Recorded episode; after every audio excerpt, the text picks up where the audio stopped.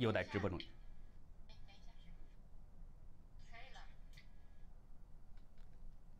大家好，今天呢是十月二十一号星期三，我们又在直播中见面了哈。本来呢，其实计划昨天呢也有直播，但是因为我们准备不是很充分，所以呢这个直播没有成功。我们看到是有网友给我们留言在询问，说为什么没有直播呀？在这儿呢，我们向大家说一声抱歉。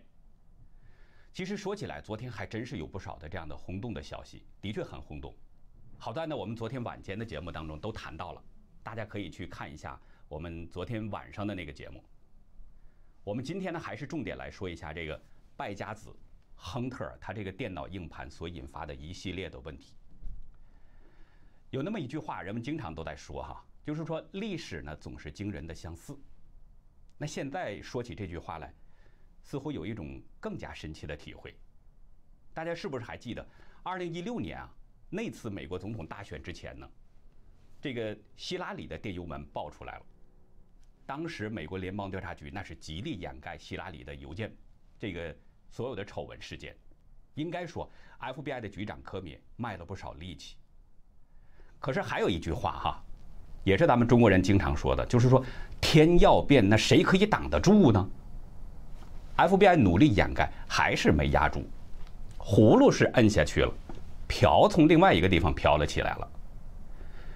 大家还记得当时希拉里啊有个女秘书叫胡马，这个胡马的丈夫呢叫安东尼维纳，就是这个安东尼维纳坏事儿，他是个色鬼，他用跟胡马两个人共用的电脑，哎，给一些未成年的少女发送一些色情图片，结果被人家给报警了，那联邦调查局 FBI 上门就没收了他的这个电脑。没想到，意外发现里面竟然还有成千上万希拉里的邮件。你看，这个事儿暴露出来了。事情败露之后呢，FBI 就不得不宣布重启邮件门的调查。这个时候，那希拉里你再怎么，你不管你这个民调多么的高，选情仍然是出现大反转，无力回天了。那么我们回过头来再看四年后，看今天。民主党候选人乔拜登的这个儿子亨特拜登，也上演了这么一出电脑门，也有管它叫邮件门，还有管它叫这个硬盘门。我们看到现在左派媒体一片静悄悄的哈，谁都不作声。另外，像网络的这个科技巨头，那甚至还不惜搭上自家的声誉，上演了美国的这个四零四，跟中共学大量的删帖封号。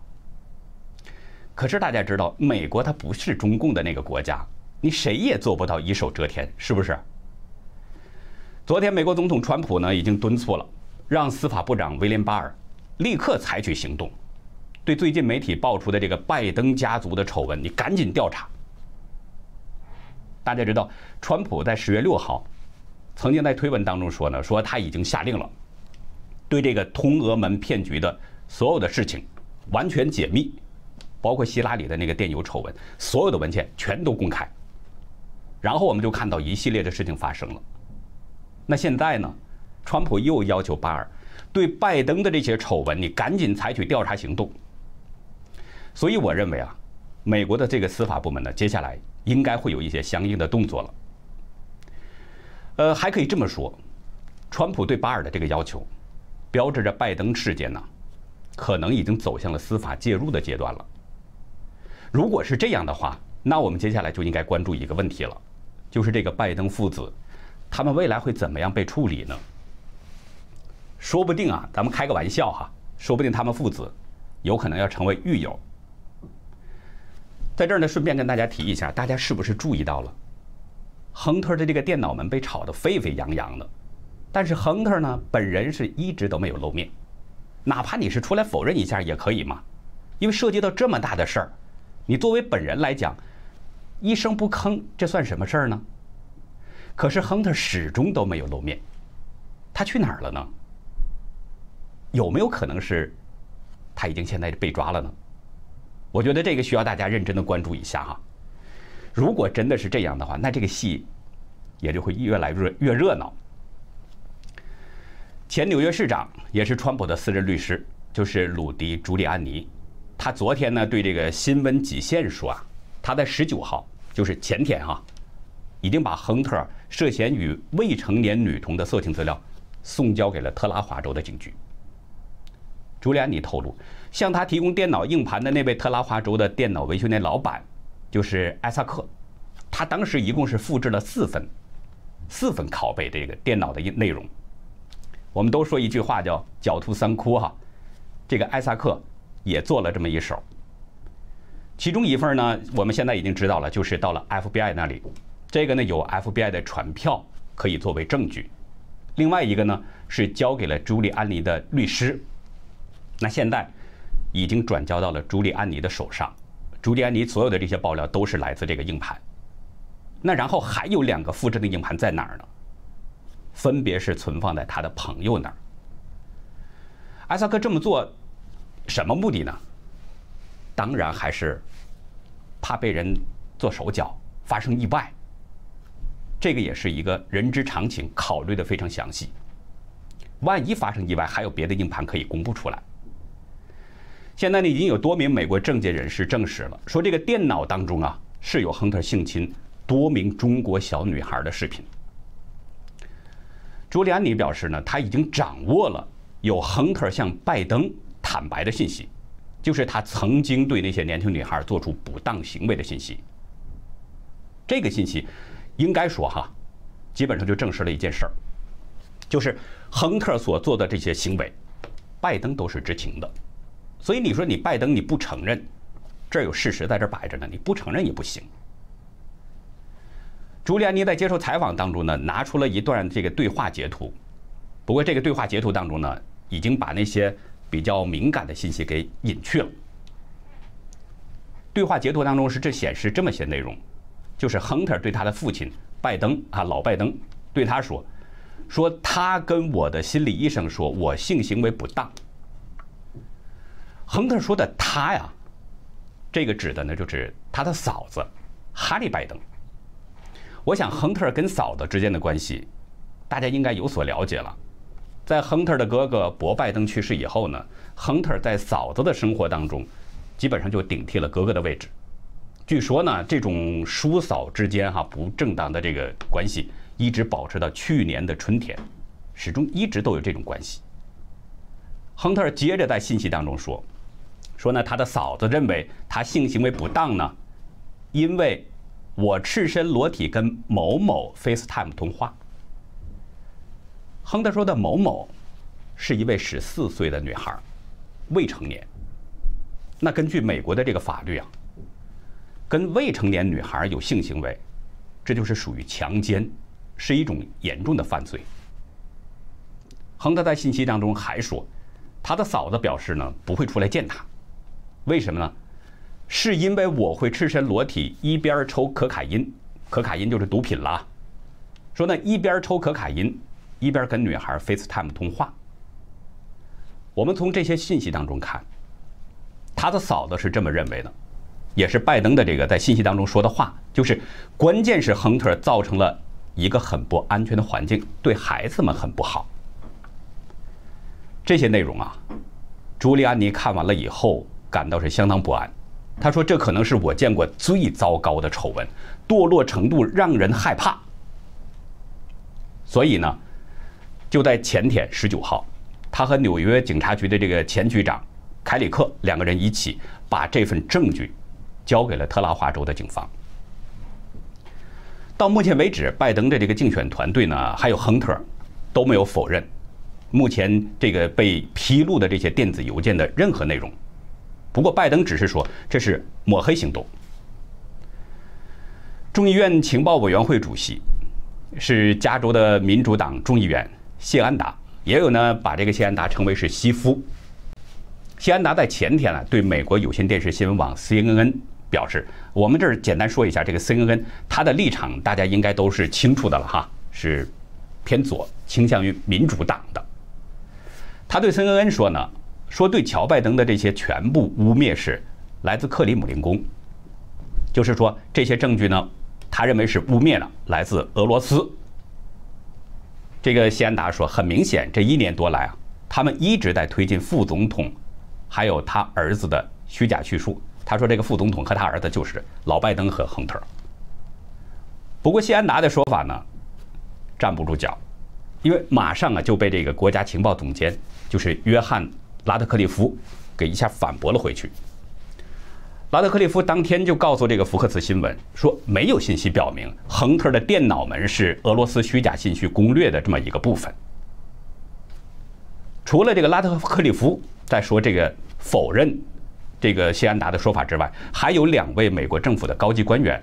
昨天呢，也向这个福克斯新闻表示，联邦调查局和司法部的官员都同意拉特克里夫的看法，就是说这不是俄罗斯的那边的这个对拜登的抹黑，这是事实确凿的证据。而且呢，他们也认为这个笔记本电脑就是亨特的。高级官员还表示，这个电脑有确实的证据，联邦调查局已经掌握了确实的证据。据说呢，这个电脑呢就是亨特的，其中有他与国外的那些业务往来的电子邮件，这里边就包括着乌克兰和中国。我们从美国官员的这些说法当中就可以看到哈，联邦调查局应该说联邦调查局已经承认了，他们是取得了这部电脑呢里边确实是亨特的，而且里面的电邮资料他们也认为是真实的。那你这个就已经推翻了左派媒体。包括民主党在过去几天一直都坚持的那种说法，就是说这不是俄罗斯的阴谋，这是俄罗斯。你说俄罗斯是这个误导的消息，那这个事实已经证明了这是千真万确的，并不是俄罗斯制造的误导消息。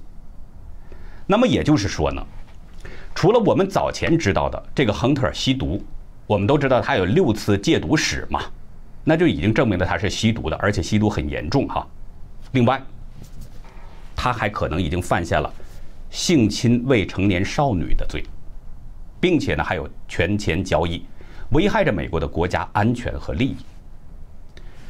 从目前我们已经获知的信息来看，这里面是涉及到了乌克兰，还有哈萨克斯坦，当然还有中共，而且与中共的这个交易黑幕更严重。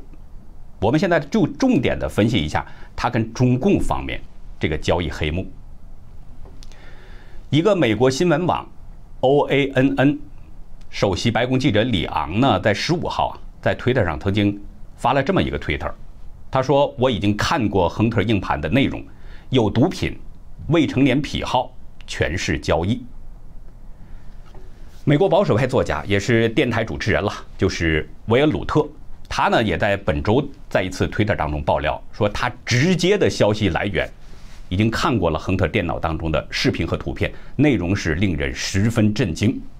其中里面呢涉及到他虐待和性侵未成年的中国女孩。鲁特说的这个直接消息来源呢，就是一位美国政府的高级官员。这位高级官员向他转述了这些内容之后，鲁特就怀疑说这个视频是中共方面偷拍的，中共就是要用这个视频、要这些图片来要挟亨特。那我们就产生一个疑问哈，亨特在做这些丑事儿、这些不雅的行为的时候，他怎么可能会给自己拍下来、录下来呢？正常的情况下应该不会这么做。可是呢，这些龌龊不堪的视频呢、图片呢，又怎么来到这个亨特自己的电脑上的呢？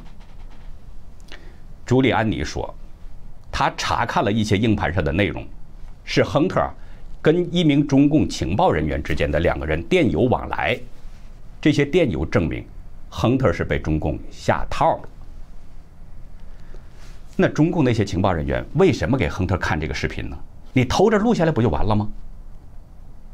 目的其实很明显，就是告诉亨特，你的把柄在我们的手上，以后你得乖乖听我们的话。我们之前就说过嘛，这是中共的一个惯用手段。先把你拉下水，然后呢，暗中拍下视频和照片，就用这些视频照片逼迫你就范。所以你不难看出，亨特父子其实啊，早就成了中共手里边的提线木偶了。另外呢，亨特在一封电子邮件里面还提到，中国华信公司和亨特有一份临时的协议，说呢，在一个项目当中，百分之八十的资产是由亨特和其他三个人平分。剩下的百分之二十呢，是由吉姆和大人物平分，而后者这个百分之十的股份就由亨特来代持。朱利安尼说，百分之十的钱被拜登瓜分了，那是每年一千万美元。三名中国共产党人获得百分之五十的利润，其中一人是中共情报人员。这笔钱的百分之十将由亨特转交给一个大人物。朱连连还说，亨特笔记本电脑上有一封备忘录，就描述了这三名中国共产党人怎么样的向大人物汇钱。所以朱利安尼认为呢，这个大人物就是拜登。福克斯新闻的消息呢，这个消息来源他也证实了朱利安尼的这个说法。朱利安尼呢，他是通过他的团队用各种方式确定这个大人物就是拜登，而这个福克斯新闻的消息来源呢，也经过考证认为大人物就是拜登。那这些证据基本上也就表明了，拜登此前呢一直都是在撒谎，他声称自己的儿子，呃，对他的这个亨特的在海外那些商业的交易，他是一无所知。拜登以前是这么说呀，但是现在呢，这些已经证实了，那是他的说谎。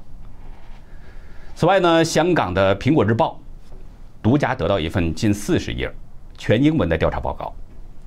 他们在十月十七号呢已经爆出了，就是帮助亨特跟中共和台湾高层之间进行勾兑的那个掮客，是一位台湾商人，叫做林俊良的一个五十七岁的这么一个男人。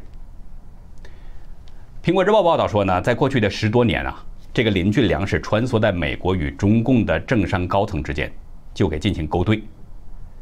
根据美国特勤局的记录啊，亨特在他父亲任职这个副总统期间，哈，他至少访问过六次中国。在这六次当中，每次都可以看到林俊良是从中穿针引线。当时呢，台湾的国安部门也曾经怀疑过这个林俊良的真实身份。苹果呢，在评论中，啊，是这么表示的：说这个林俊良可不是一般的人，并非等闲之辈。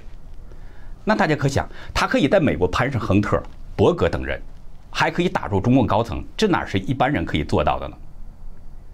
只不过近几年呢，这个国民党呢在台湾啊选情一直不太好，已经失势了。这个林俊良呢，所以这几年呢，我们看到他在台湾有很少的活动。